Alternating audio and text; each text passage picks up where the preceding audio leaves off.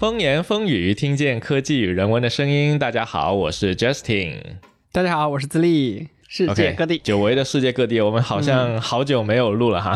对对对，又请到了嘉宾。这一期我们来到了一个非常期待的一个城市哈，昆明，非常神奇的一个城市，四季如春，世外桃源，对吧？啊，不，春城。管它什么城呢，反正各种美好的词语都用到这个城市上了，对吧？今天邀请到我们节目的是独立开发者新乐哈，新乐呢，他是白描 A P P 的开发者。那白描呢是一款 O C R 扫描的识别神器，非常的受欢迎哈。曾经获得过 App Store 多次首页推荐和专题推荐，还有各种什么小米应用年度应用啊，这个三六零应用市场年度应用等等各种年度应用啊，非常牛逼啊，这个拿奖拿到手软，对吧？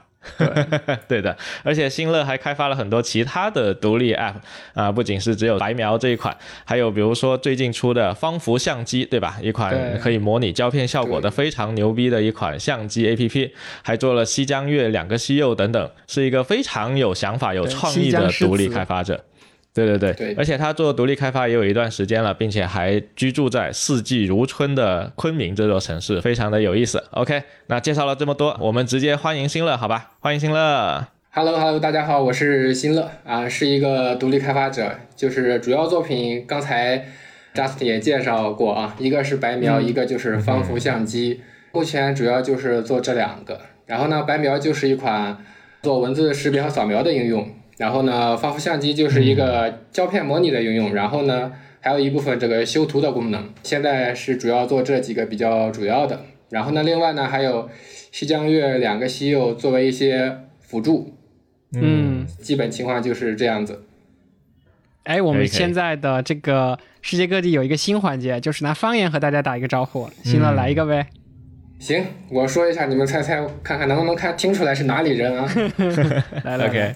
大家好，我是新乐，我来自中国的东边儿，现在居住在昆明、云南。啊，嗯，OK，这是河南话吗？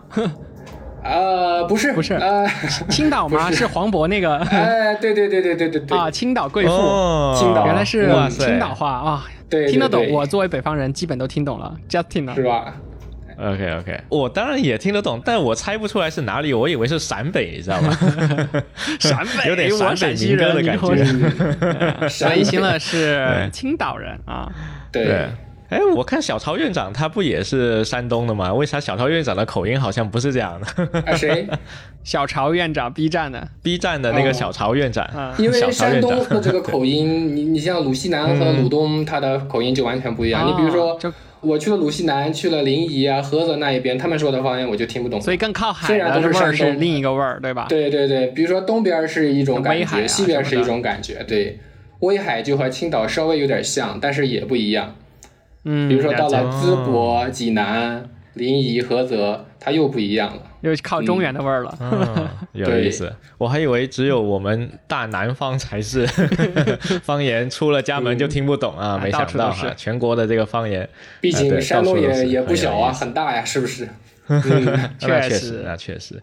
OK，哎，那么话题就来到了我们今天正片的第一个问题了，就是新乐，你既然是一个山东人，对吧？山东的，怎么会想到要到昆明这边来呢？怎么来到昆明呢？首先就是一个爱情的原因嘛。女朋友因为之前是特别喜欢云南，她之前就是在大理嘛。我之前是在北京工作，然后工作了几年之后，应该是一七年，一七年我就辞职了，然后就来云南大理来找她了。首先，大理是一个非常漂亮、非常诗意的一个地方。为什么又选择到昆明定居呢？是因为总体上昆明的这个交通。更加便利一些，就是你从昆明到大理啊，到丽江，到什么香格里拉，四面八方都是比较方便的。然后另一个就是昆明的这个整体的生活比较方便。你比如说买个菜啊，做个饭呀什么的，是吧？就是菜市场啊 很近。但是你之前因为在大理，最受不了的一点就是买菜非常不方便。因为我们 俩都是比较生活化的嘛，确实吃饭很少出去吃，所以大部分都是自己做菜啊做饭。所以说这个菜市场是一个很重要的一方面。对。基本就是这么一个原因才到昆明。哦，又是一位为爱这个小峰那一期，小峰是对吧？为爱搬去了成都，大家可以倒回去听。倪虹好像也是吧？也是啊啊！哇塞，我们的啊，Anyway，独立开发者都很钟情，开发者们是吧？嗯，对。哎，那之前你也提到哈，就是辞了职从北京过来的，那你其实之前是到了昆明才开始全职做独立开发呢，还是说之前就已经开始在做了？然后在北京的时候，你又是做什么样的工作的呢？其实独立开发就是到了这里才算正式开始的，之前在北京都是属于 iOS 开发这一方面，都是属于技术开发。最开始完全就是 iOS 开发，然后呢，第一个工作是在一家游戏公司做偏向于游戏和 VR 的一些开发。那个时候是一一年、一二年的时候，特别早，其实有点太早。VR 都还没火。如果放在现在这个年代，我估计 一一年做 VR。对，那会儿大家还都不知道 VR、AR 是什么呢，所以说做起来其实这个整体的接受程度特别特别低。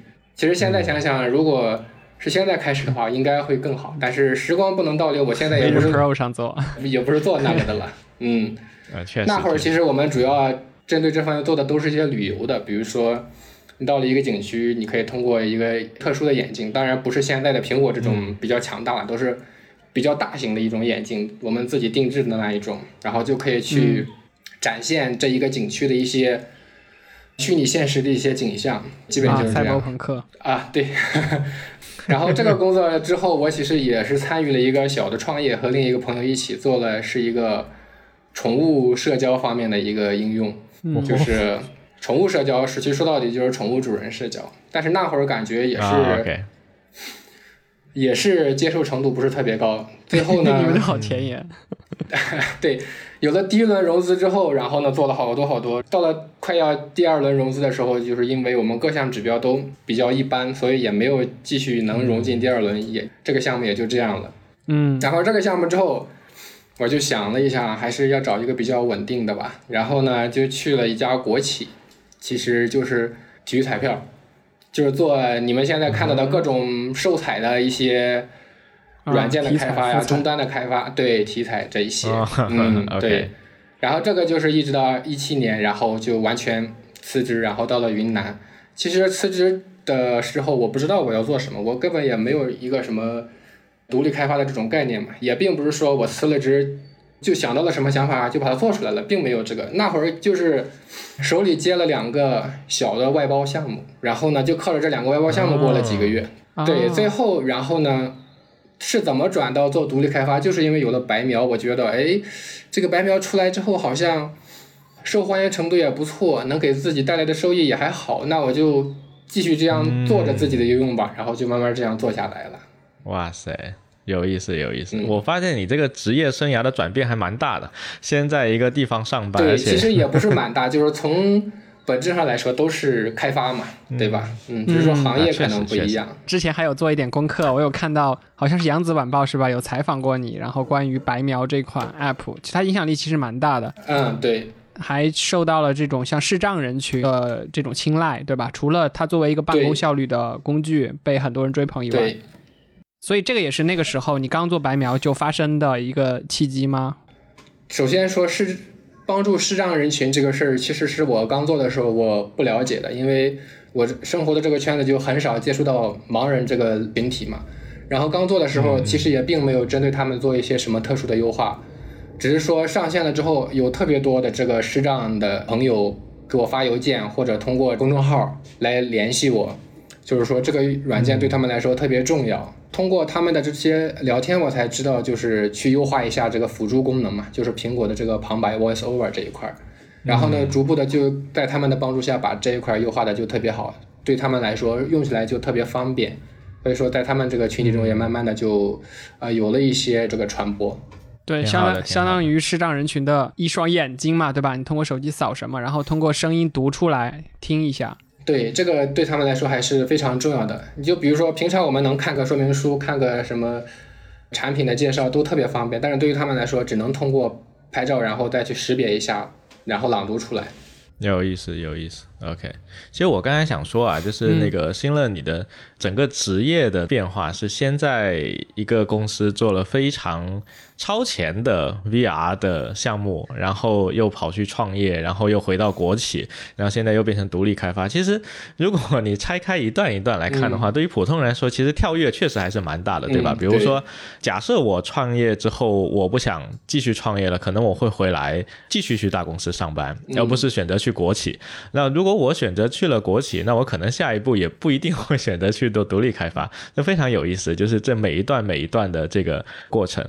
那你后来做白描这个 app 之后呢，大概是做到一个什么样的规模？然后你自己觉得说啊，觉得我应该要投入全部去做白描了。比如说你可能用户量达到了一个程度，或者是你比如做了几个月了，做了半年、一年了之后，你才决定要去投入到专门做独立开发的呢？嗯。呃，首先，你看，我之前自己有过一段创业的这个经历，所以我知道这个用户来的那个感觉，就是来多少用户算一个产品还差不多了。因为白描那会儿是已经从可能是七月出现到差不多十一月左右就已经有了十万用户了。嗯，哇哦，对，那会儿其实我就觉得这个产品肯定已经没什么问题了。我觉得靠它来养活我或者养活几个人应该是没什么问题的。可以的，可以。对，其实就到那时候就已经坚定了。坚定了之后，又比如刚开始只有苹果版嘛，然后后来就是在年底之前又开发了安卓版。安卓版其实一上也是非常受欢迎。哎，我对这个数字很敏感啊，就是这里有个细节：十万，十万是 DAU 还是十万总用户，还是十万的付费用户？能不能就是讲十万的独立的用户？当然不是全是付费的，就是下载量啊，下载量到十万就是一个好的开始，是吗？对，对对对，嗯。不错说到这一点，我就突然又对比起我以前创业做的那个产品，就花钱推广、花钱砸广告、花钱怎么样？其实也没多少用户的，所以说，啊，当它能自然到这个量的时候，我自然知道它确实是差不多的。嗯嗯嗯，确实确实很赞。嗯，而且白描作为一款工具类的 app，其实后面变现其实也还会比较容易吧？我觉得，就相比起你如果做社交，你可能后面还得想办法把社交的这一波流量以另外的一种方式去变现。你要么做广告，对，要么做广告，挺好的。对你像社交这一块，其实我现在即使创业，我觉得我也不会去做。为什么呢？因为我觉得。现在最重要的，比如说你想做一个什么东西，还是从自己身边的一种需求，或者是周围人的一种需求开始，我觉得才是最好的。对，比如说工具类，其实就是一个很好的一个出发点。嗯，而且小团队，你说你也没有必要说自己做的产品有多么大的想象力，达到什么十亿、几百亿规模的，没必要，十万就可以。对，说的好，很实在，可以，可以。哎，那你现在就是你的团队在做这几个 app 对吧？还是说主要是你一个人在做？你现在是有其他人一起合作吗？呃，对，团队其实主要就是做白描，现在其实属于一个维护阶段，也没有什么太多的这种更多的更新，大多数都是维护的。嗯，因为大多数的产品我都是这样，都是我自己先把它搞出来，我自己做出来之后觉得如果有戏了，我就再把小伙伴拉进来，然后再去做什么安卓版或者其他平台的。OK，哎，那设计也是你自己做吗？还是你们有专门的设计师？现在都是我自己做。你们看，所以说我设计东西和专业的设计师，比如说自立设计的相比，还是差那么一些感觉，对不对？没有没有，我觉得已经很棒了，很棒很棒。对，我觉得已经很棒了，非常棒。只是说能达到一个可以用的那种感觉。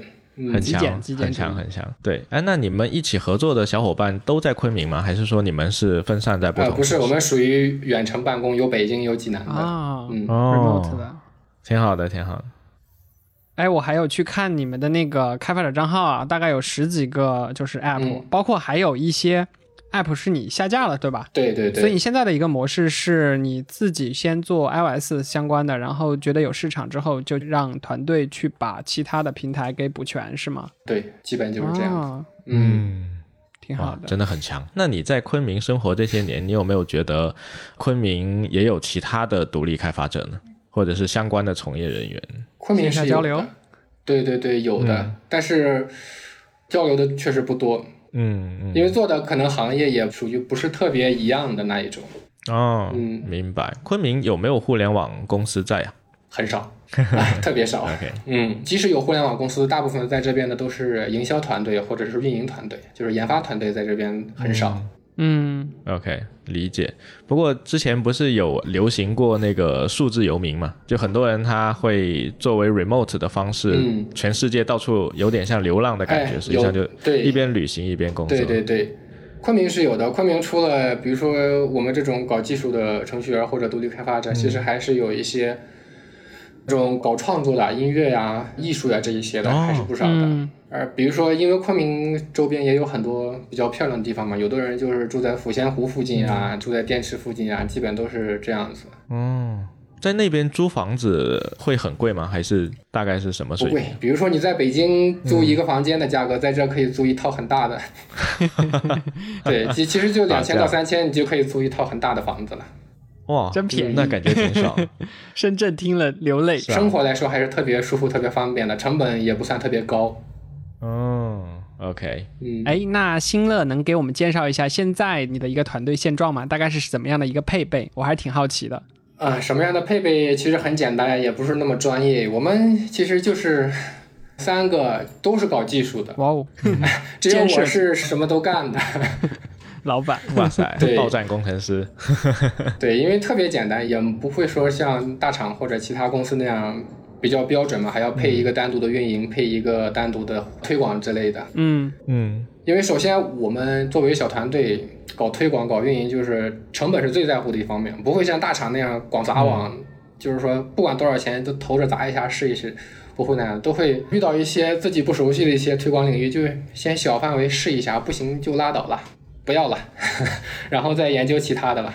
哎，那你们现在另外两个 remote 的嘛，他们是全职还是兼职的呢？就是你们是确实是一个全职团队，对吧？对对，全职可以，那还挺舒服的，我觉得这个合作方式。对你刚才说最近并没有在去做新品开发，只在做维护。那 iOS 十七来了，你会？但是也是得给他们发着工资，还是就是和普通的那种公司是一样的。哦，这样啊，这就是全职带来的问题，对吗？嗯，对。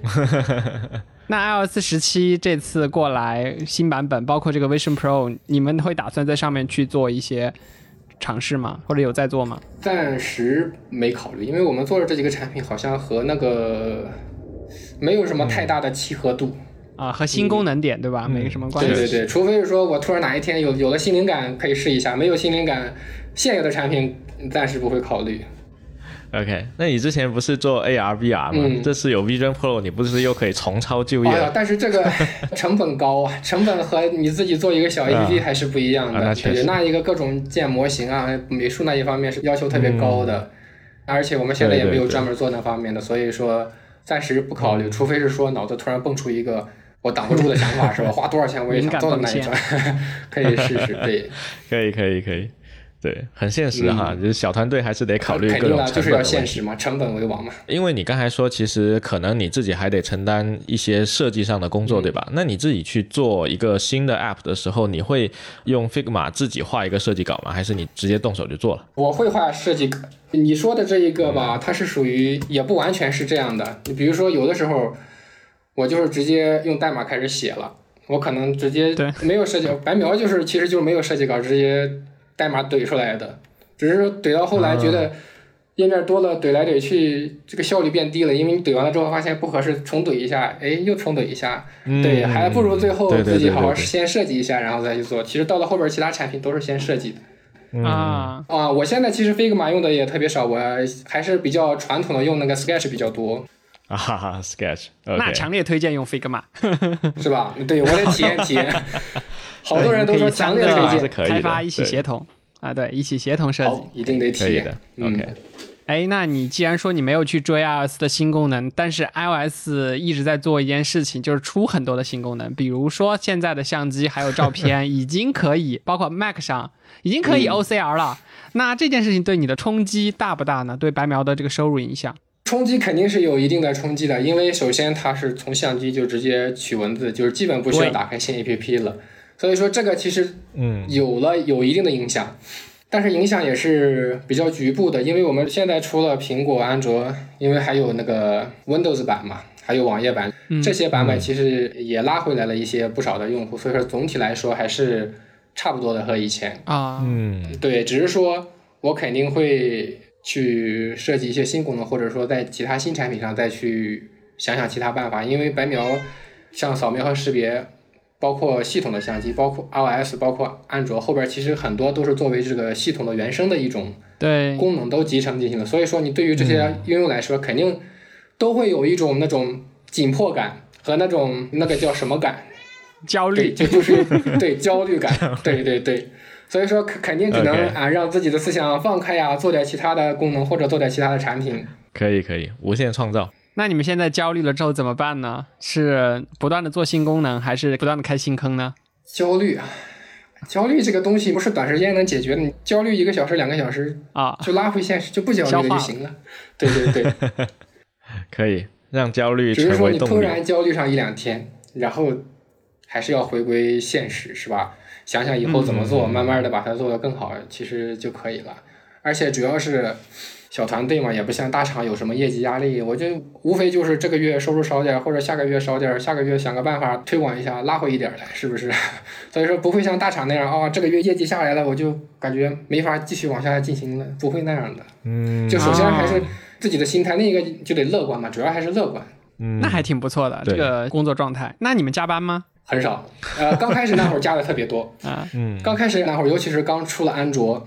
就会有后台服务器这一套，然后刚出那会儿，好多人都是搞破解嘛，因为你不是每天有次数限制吗？就破解你服务器啊，破解你客户端啊，给你把这些限制给你取消啊。那段时间其实真的特最焦虑的一段时间，就是不断有新的破解方式，不断有新的各种破解的人 过来给你搞点新情况。那你们最后把就是在这个对抗的过程中胜利了吗？还是说有一些破解方就是没有办法去解决？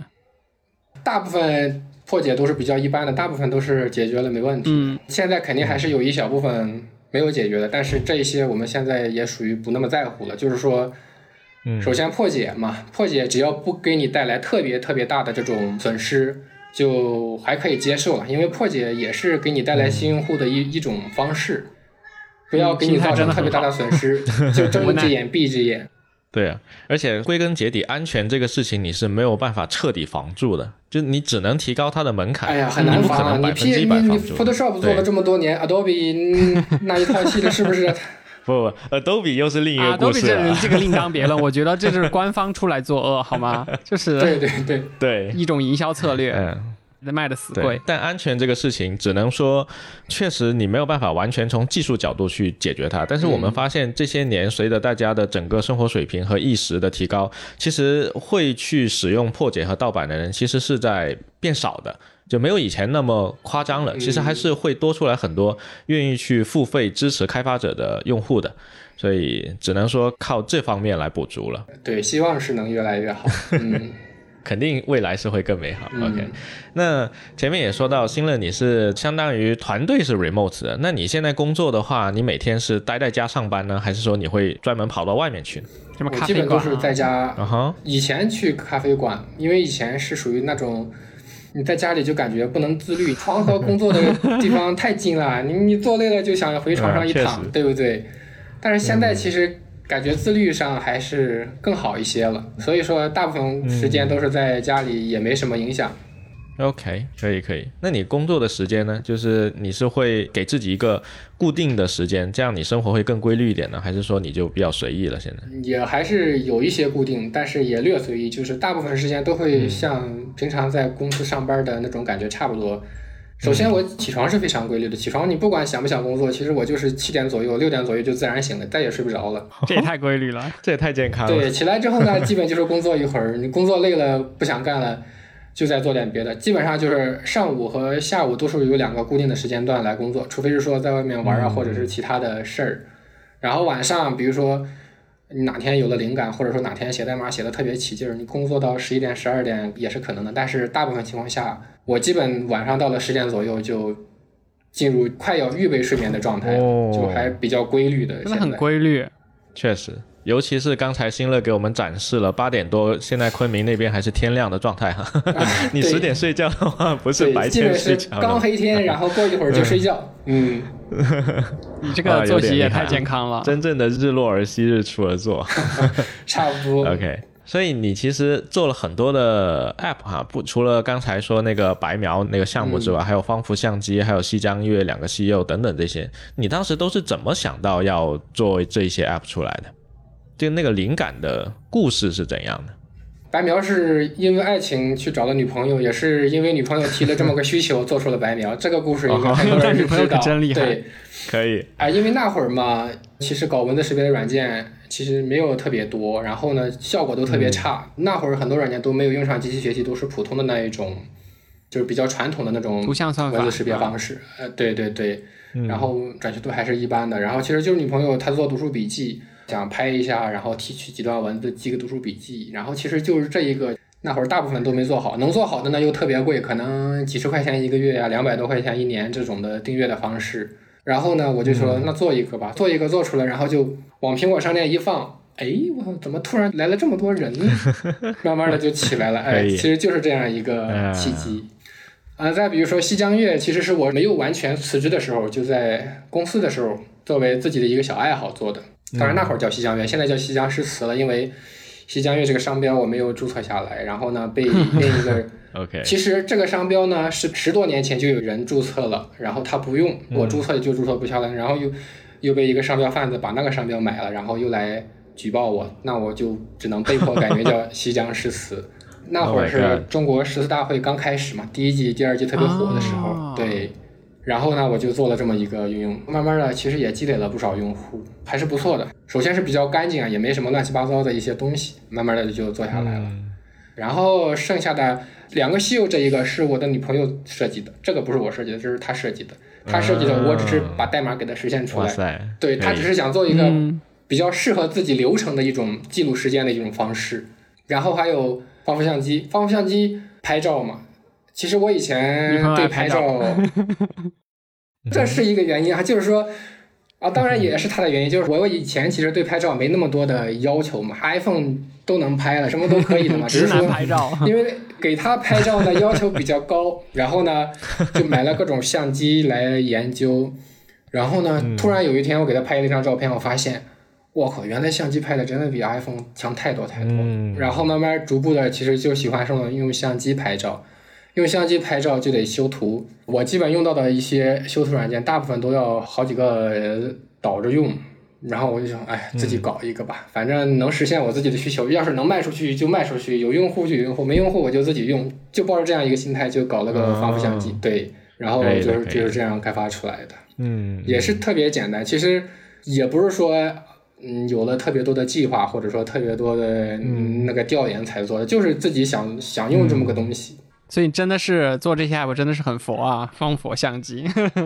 然后那个我其实有个问题啊，就是刚才你在讲到那个别人把你的名字抢走了嘛，西江月、西江诗词这件事情，可以分享一下。我也遇到了，我之前做锁屏启动的时候，然后有一家人就去注册了他的那个软柱，然后呢，后来我跟苹果把他举报了，然后他拿着软著过来道歉，说他们不再使用软著，然后呃也把这个 app 下架了，希望能够对他们的账号不要再。在处罚让我同意，然后我就同意了，就这样一个苹果的回信。那这件事情让我想到一个事情，就是我们后面在做这些 app 的时候，你会先去注软注吗？还是说你还是像以前一样先把它做出来，先没有去做这样的一个知识产权保护？对，首先你说的软注是一个很重要的一方面，软注一定要先做。嗯，比软注更重要的是商标，商标虽然就是几个字，就三百块钱一个，但是一定要先注册，商标是最重要的。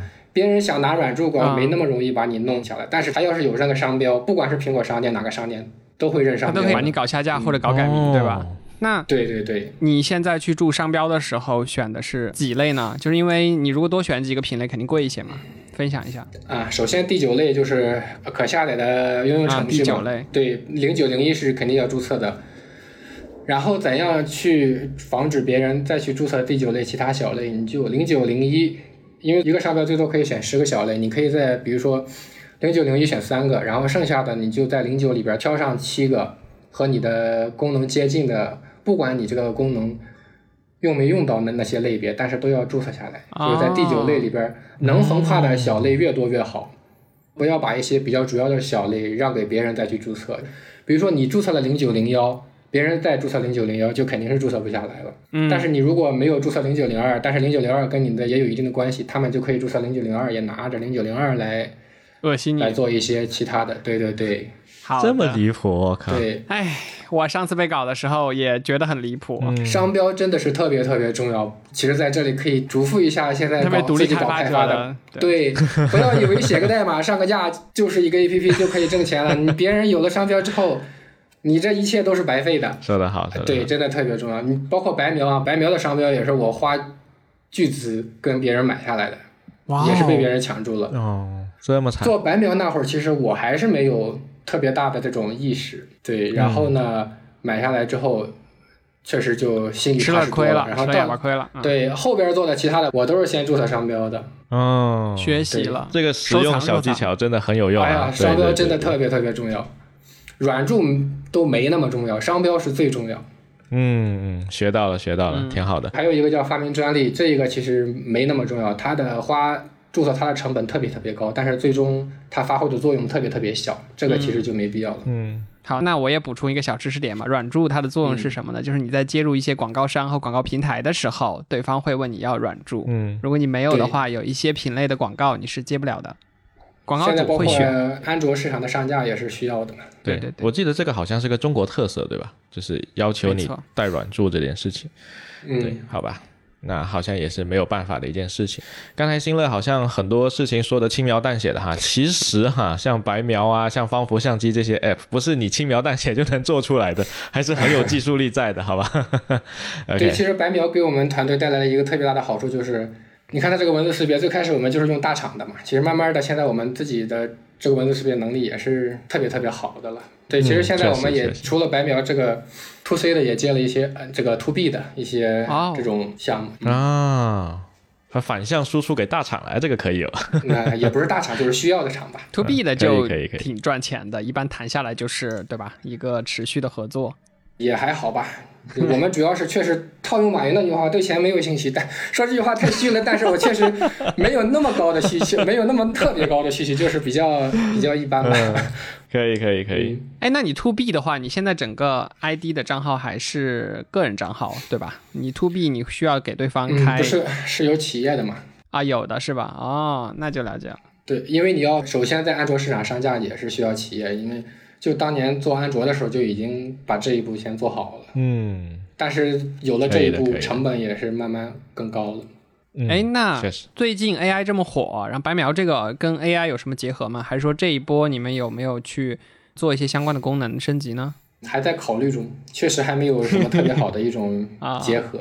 其实你说的那种 AI 更多的是语言上的嘛，ChatGPT。我刚听你讲，有讲到深度学习的相关的事情嘛，算法上啊什么？对对对。对，深度学习其实方幅相机里我们用了一些图像的，也还可以的。嗯，OK。对，其实做这些应用都是逐步的一个学习的过程。以前其实对机器学习确实一点都不懂，你像做白描和方幅相机，慢慢的其实都是有一些接触，慢慢去学习还是有一些收获的。嗯嗯嗯，可以的，可以的，很强。OK，好，那么聊完了。工作和独立开发者的这一部分，对我们现在进入下一个部分啊，生活篇，来到了四季如春的昆明，当然要问一下，在昆明生活怎么样？所以昆明的天气怎么样呢？它真的如大家所说的四季如春吗？首先，这个四季如春是比较真实，但是也没那么真实。来展开讲讲。比如说最难受的是什么呢？冬天的时候总会有那么个。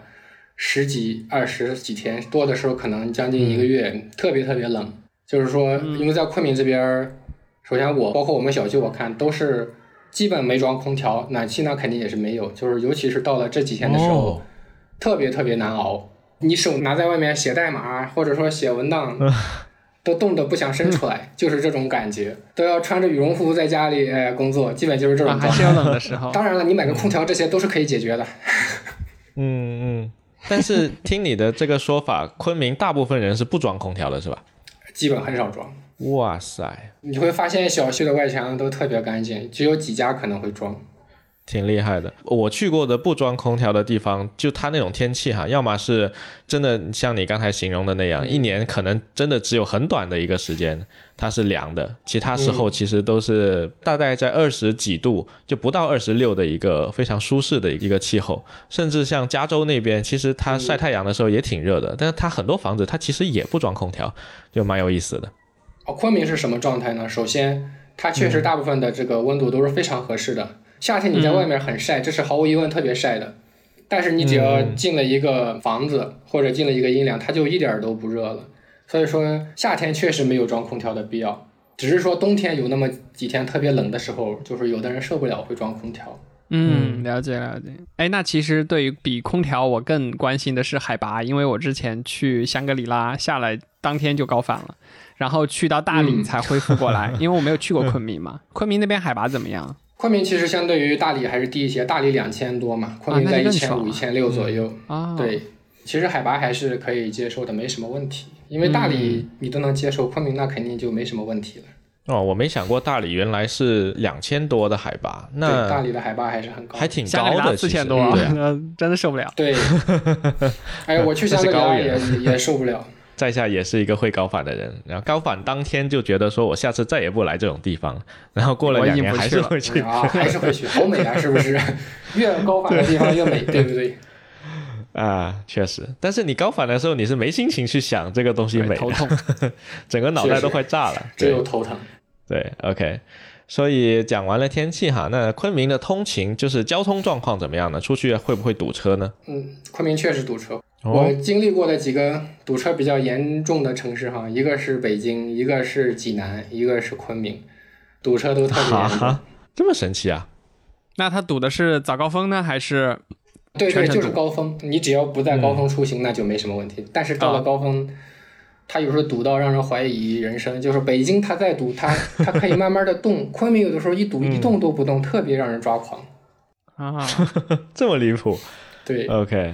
当然，那个其他的交通情况，你比如说公交还是很方便的，但是昆明来说，这个地铁不是那么方便，它不像深圳、北京那样四通八达，就地铁到的地方都特别冷门，就是可能 你去了会发现，我坐地铁来这个地方干什么呢？又不上班，又没有什么玩的，我来干什么呢？有的时候昆明人都在吐槽，为什么地铁要开到这里呢？因为要发展，就是这这样一种状态，嗯，就是这样一种状态。OK，嗯，好的。但是昆明坐高铁、坐飞机去别的地方应该还挺方便的吧？对，那是很方便。昆明算是中国比较大的一个那个叫什么中转站了，交通枢纽。对，交通枢纽，去国外啊，去中国的其他地方都很方便。嗯嗯，包括你在昆明。你可以坐着火车去东南亚国家呀，对不对？甚至以前都可以啊，坐火车坐坐着大巴出国嘛。有点害怕，这么刺激，割腰子是吧？怕被割腰子啊。对，有点夸张。OK，但那边我想一想，靠南边应该是越南吧，然后再往西走一点是去到对泰国那边啊，有点厉害，可以可以。那昆明的房价如何呢？刚才有提到说，一线城市两三千块钱就能够在昆明租到很不错的一套房，嗯，对吧？那房价如何呢？房价，你比如说二手小区可能一万出头，一万二左右；新小区可能一万六、一万七左右，基本就是这样一个价格。那还挺好的，还是比较合适的。对对啊，这城市又舒服，房价又低。哇塞，对，所以说就是如果你是不得不在北京或者不得不在哪里上班，其实如果你自己做什么东西，选择昆明，我觉得是一个比较合适的一个地方。挺好的，挺好的。OK，那下一个方面是饮食文化，来了就要吃。听说云南吃虫子，对吧？这个吃虫子确实，难道不是吃蘑菇吗？嗯，啊，蘑菇也是，蘑菇也是。首先啊，在这个。吃虫子、吃蘑菇啊，这些比较奇异的之外啊，昆明最主要的是主食就是这个米线嘛。早晨其实大多数人都是吃米线，也不是过桥米线，过桥米线只是一个地方的特色。这里大部分都是普通的米线，就是像煮面一样煮个米线，给你加上一些汤嘛，对吧？或者干拌的之类的，基本就是这样一种状态。对，米线也是确实很方便，也还味道不错。然后呢，另一种就是烧烤啊，这里的烧烤其实也是很不错的，就是云南这边特别注重这个蘸水，就是说你吃烧烤，你可能也会有一碗蘸水，就是让你再蘸着吃的这一种东西。嗯，对。除了比较普通的，那刚才就是说的比较奇异的，对，鲜花饼也算是一个比较好的。就是说虫子这一个，其实你在昆明其实很少见。你昆明也是属于一个比较现代化的都市的嘛，就是就是说也是 融合了各个方面各个地方的人，你真正能见到吃这个的还是很少的。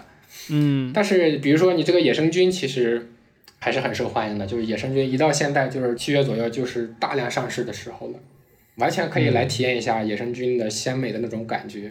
哇，可以可以。哎，你开头不是说你们会去菜市场买菜吗？那你们会去买当季的这些菌回来煮吗？自己煮？我买菌，我不敢去市场买，因为很多市场的他自己卖菌的，他也不知道他他捡的菌子有没有毒。他说你自己吃吃试试就行了，吃 吃试试，看到小人儿不用额 外给钱，还能这样？我 OK，我都是去饭店吃，起码能保证给你煮熟，或者说。保证毒性不是那么强的给你吃啊！我觉得饭店它也是有套路的。我们当时去云南大理那边旅游嘛，嗯，饭店里面会不给你发筷子，在煮熟之前不给你筷子。啊，对对对，我真的是见识了。现在那些搞野生菌火锅的确实是这样，他你没煮熟之前不给你筷子，害怕。嗯，防止你吃出问题了是吧？对，啊，有意思。啊，确实会中毒啊！我女朋友她以前在大理自己挖，自己挖 剑手青，然后就吃到过有幻觉。看到小人儿 啊，这世界看到的不是小人，他看到的是动机就不纯啊。对，扭曲的世界，世界是扭曲的那种状态。敢自己去挖这些野生菌也是够大胆了，我觉得。年轻的时候嘛，都是无所谓了，是不是？胆子比较大啊。嗯，牛逼。OK。那下一个话题，下一个话题是旅游休闲啊。这个昆明的旅游资源务需多言了，是吧？这个整个云南到处跑，对，好像那个新乐也是经常到处跑，到处拍照，看你经常发照片。嗯，还好，因为首先你在昆明到云南的周边都是比较方便的嘛。你就像如果单论昆明的话，滇池吗？玩的地方也不少，比如说滇池。对，首先说到滇池，就不得不说抚仙湖。抚仙湖那是一个特别漂亮、特别干净的一个湖。但是滇池就是特别绿的一个，看起来比较脏，但是它也是昆明的一个代表嘛。但是说，毕竟你来到昆明，肯定看看滇池还是很有必要的。当然，就是昆明周边比较好看的湖，一个就是抚仙湖，另一个就是阳宗海，这两个属于又清澈又漂亮的一个景区。然后再就是昆明，我好奇啊，就是从你住的地方去这些地方是要多远，要多久呢？比如说去滇池很近，我经常骑自行车自己去滇池玩一玩嘛，就骑自行车基本就在二十分钟左右，打车就十多分钟，嗯，堵车可能二十分钟、三十分钟。然后比如说去抚仙湖，开车的话可能在一个半小时左右也就到了，杨东海不到一个小时就到了，那都还挺近的，对，都还挺近的。然后昆明也有很多山，包括你说的挖野生菌。各种各样的野生菌都在山上可以找到，嗯，可以体验嘛，对不对？有点害怕。而且你知道昆明的话，除了昆明的景点，你像大理啊、香格里拉、丽江呀，包括南边的西双版纳，在这些各种古镇什么的，都还是比较方便的。现在各种地市都通了高铁了，基本都可以高铁去或者飞机去，都很方便。不错不错，对，听着。而且你看你在。云南啊，你可以体验到各种各样的气候。你想热点，想出汗，你去西双版纳。西双版纳。对，看雪山，看草原，去香格里拉，对吧？对对对。啊，玉龙雪山。体验什么凉爽的美景啊？去什么大理和丽江，是吧？其实各种地形、各种气候都有在这里。挺好的，挺好的。那这是非常丰富的旅游资源，听着就很棒。如果住在昆明，真的感觉啊，哪里都不用去了啊，直接出家门就到处都是可以玩的地方。挺好的，好，那下一个问题是，如果有听友听了你的描述啊，觉得昆明特别棒啊，然后我想要到昆明这边来定居生活的话，你对这样的朋友有什么样的建议吗？啊，什么样的建议？想在这里追求高工资，基本不可能，就是除非说，哎，除非你说你就是想来过一个比较舒服的生活，那你可以来找一份还可以的工作，那是可以没有问题的，或者说你自己已经有了。自己的事业就是想找一个比较美丽的地方来看看，那都没问题。只是说在这里呃生活呢是很舒服，但是确实你想接触那些比较高尖尖的一些行业啊，或者说高工资的一些领域啊，可能就确实比较困难了。其实来的话，主要就是要把这个考虑好，其他的倒没什么，其他的就是带着能生活的钱来就可以了，因为这里的生活成本确实也不算特别高。OK。好，那下一个问题是，如果有听友想到昆明这边来，或者是直接来云南旅游的话，有什么地方推荐吗？推荐其实，其实刚才也讲了对，其实还是挺多的嘛。比较通用的大的地方，其实就是丽江、香格里拉、大理啊、西双版纳，包括西边普洱啊，西边西边那个叫啥？哎，突然把西边的忘了。其实每一个地势都特别漂亮。嗯啊，OK。但是其实你你如果想体验与众不同的旅游的话，可以去查一些比较小众的点，比如说喜欢自驾或者骑个摩托车自己随便玩，那就去一些比较小众的点。因为有句话怎么说来着？最美的风景永远在路上嘛。你去景点看到的永远都是大众化的、普通话的一些东西。嗯，如果自己骑行啊、骑摩托车呀、自驾呀，那就去挑一些小众的，对不对？嗯，而且云南是可以直通西藏的，我记得有一条滇藏线，是是有的。好，那么。今天也聊了挺多了哈，然后看接下来进入我台的传统异能灵魂三问，好吧？OK，灵魂三问，OK。那新乐，你到这个昆明其实也来好几年了，刚才说是大概一七年过来的，对吧？那现在也住了得有个五年了哈。你觉得你啊六年了，OK？你在昆明这里生活的这段时间，你觉得昆明最好的一点是什么呢？最好的其实刚才也说过了，就是嗯，生活成本很低，生活很舒服。对，这就是最重要的。嗯，交通方便，对，也不算一点了。交通方便，生活成本低，气候舒服，三大点吧。OK，OK，Good。然后，那你觉得在昆明给你最不好的一点是什么呢？最不好的一点，紫外线太强了，就是你晒黑了吗？你，你只要直面太阳，很快就晒黑了，而且很难白回来。所以说在这，对，一定要做好防晒措施。不过我现在晒黑了都无所谓了，再晒黑也又能怎么地？嗯，已经已经找到了这么好的女朋友，随便晒，对，无所谓了。可以可以，很棒。OK，那最后一个问题，最后一个问题是，如果不考虑收入的话，你最想做什么？这个其实我很早就想过了，我最想做，嗯，开一个那种小店儿，做菜啊，给别人炒个菜吃。然后呢，做菜对私房菜。想工作的时候打开门接客，不想工作的时候关门出去玩，就是这样。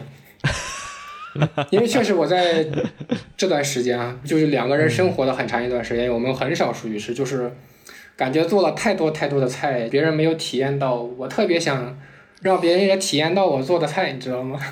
哎，那看看起来你是一个很喜欢下厨房的人呀？那你有没有考虑做这方面的 app 呢？没考虑，因为。我自己做菜我就没有用过 app，所以说我不知道这个需求来自哪里。你都是盐适量啊，糖适量的那种人。对对对，少许。对，经验化，不是说那种公式化啊。挺好。其实现在像下厨房之类的那些 app，它会去分享呃菜谱，然后教别人怎么做菜。那对于新手来说，其实是很有用的。对。但是他分享菜的方式，他只能通过拍照或拍视频。没有办法让人到你家里来吃你做的做菜，这个我觉得也是一种自我的一种感觉和领悟吧。因为你做多了之后，什么和什么搭起来，你觉得会好吃，你完全就自己去体验一下就知道好不好吃了，或者加多少好不好吃，对不对？你没必要非去按照别人已经做好的一个菜单去按照他的这个模式去做。这个东西其实自己的感觉是非常重要的。你这个是到了一定的境界了，应该做了很多年了。你你像我们这种刚开始学厨的，就跟在海拉鲁炖蘑菇一样，过硬的菜肴啊，经常都会出现。多炒嘛，是不是？天天炒，早晚炒出来。对对，熟能生巧，挺好的。当然，你也没必要自己做，因为我们主要是在家里工作，在家里生活，也没有必要说非出去吃。主要是这个。嗯，挺棒的，挺棒的。我觉得你现在整个状态都挺好的，就无论是工作上的做这一些 app 也好，或者是你喜欢做菜等等，以及在昆明这个城市的整个的这个生活的舒适感，其实都还挺好的。这种生活状态其实还蛮令人羡慕的。不是所有的人都能够这么的舒适和自由自在哈。也不是都这么舒适自在呀。你比如说做 app 的时候，遇到各种问题的时候，那特别特别烦的时候啊，对不对？嗯那确实，对对，当然生活总是对生活总是说，只是说跟别人说起来说啊，我就是这种生活，可能看起来就是这样，但是因为你真正的投入到这种 A P P 的开发，或尤其是自己做 A P P 的这种状态中，其实里边的累啊苦啊，只有自己能感觉到嘛，对不对？比如说突然这个用户少了，你其实也也很焦虑啊，对不对？你不像在大公司，大公司其实。我就干好我那点活就可以了嘛。你自己做，你设计、研发、推广、运营，你自己都要考虑到这所有的这一些，其实还是比较费精力。我觉得，嗯，确实确实。那我最近想到一个想法，就是其实这两者呢，它各有各的好处，我们都能看得到。它其实背后的代价也是很明确的，就是你如果自己做你自己的 app，然后你自己去做运营推广，其实很多时候，当然你也有被迫的时候，但是很多时候你还是能掌控。每一个环节的，至少是你愿意做的，你就可以去做，你不会说被迫的去做，这个是完全别人交给你的事情。对，那你在大公司，你有稳定的收入，但是你可能掌控每一个环节的力道又变得更弱了，对吧？很多时候你可能是只能是被迫的去做这件事情，就是一个取舍，各有各的利弊吧，取舍的问题。嗯，对对。哎，你刚提到运营这块，我突然想到刚才哦少问了一个问题，就是出海这块你有在做吗？还是说只吃国内市场就足够了？我现在还只吃国内，出海我想做，但是我确实出海我还没有特别好的那种方式。嗯啊，对，确实还是因为需求是互通的嘛，对吧？国内外。对对对，感觉可以尝试对，可以尝试，只是说我还没有去比较专注的去想那个东西。嗯，挺好的，挺好的。OK，那。今天的内容也差不多了，下面有个福利环节，对吧？对，由自立来介绍一下。肯定，我们的独立开发者做客我们的节目，少不了为我们的听众朋友准备福利。那今天给我们准备的什么福利呢？福利那肯定是很多呀，比如说白描的黄金会员呀，放飞相机的永久会员，那随时要多少都行，随便给。哇塞，老板老板客气，老板客气，老板大气，全给吧，我自己也也也也那个什么，感受到感受到老板的慷慨了。对，其实每一个二十个没什么问题啊。嗯，如果有朋友对实体比较感兴趣的话，因为我们这儿还有一些。定制的杯子和定制的笔记本，其实也可以挑几个周边。嗯，对对对，啊，好呀好呀，OK。好，那我们本期就送出白描的兑换码，或者是方佛相机的兑换码，或者是啊，你如果本身就是白描的这种重度用户，想要周边也可以，只要参加我们小宇宙评论区的这个互动，就可以有机会被抽中哦。好，那欢迎大家到我们的评论区留言参与互动抽奖。OK，那最后再由新乐给我们推荐一首片尾曲吧。后面我们会放到这期节目的末尾，带来一首什么样的歌呢？我这两天其实在循环听一首歌，可能比较冷门，叫《十三》，这个歌名就叫《十三》。十三是谁的呀？OK，阿拉伯数字的十三是国外的一个乐队，应该叫 Lany，就 L A N Y 这四个字母 L A N Y 的十三。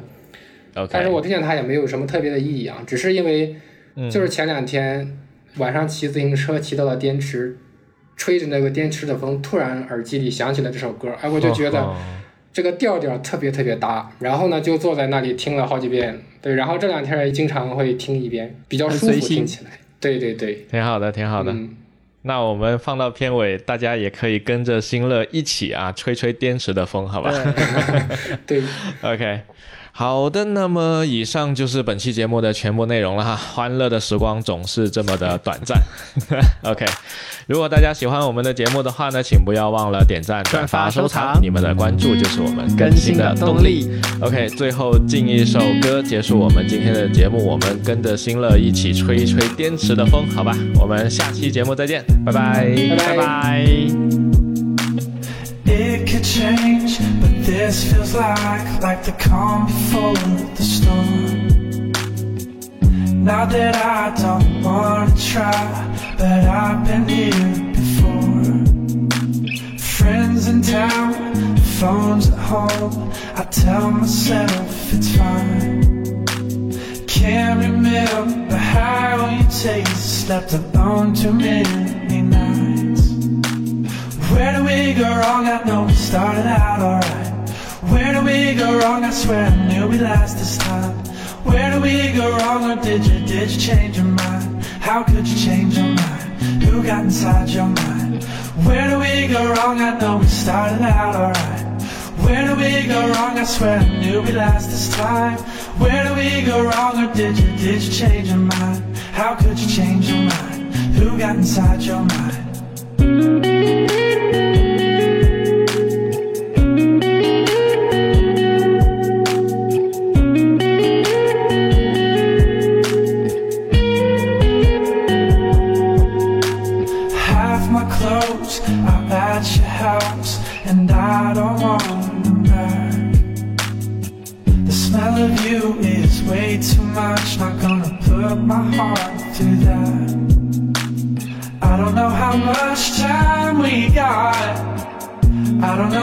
Much to say.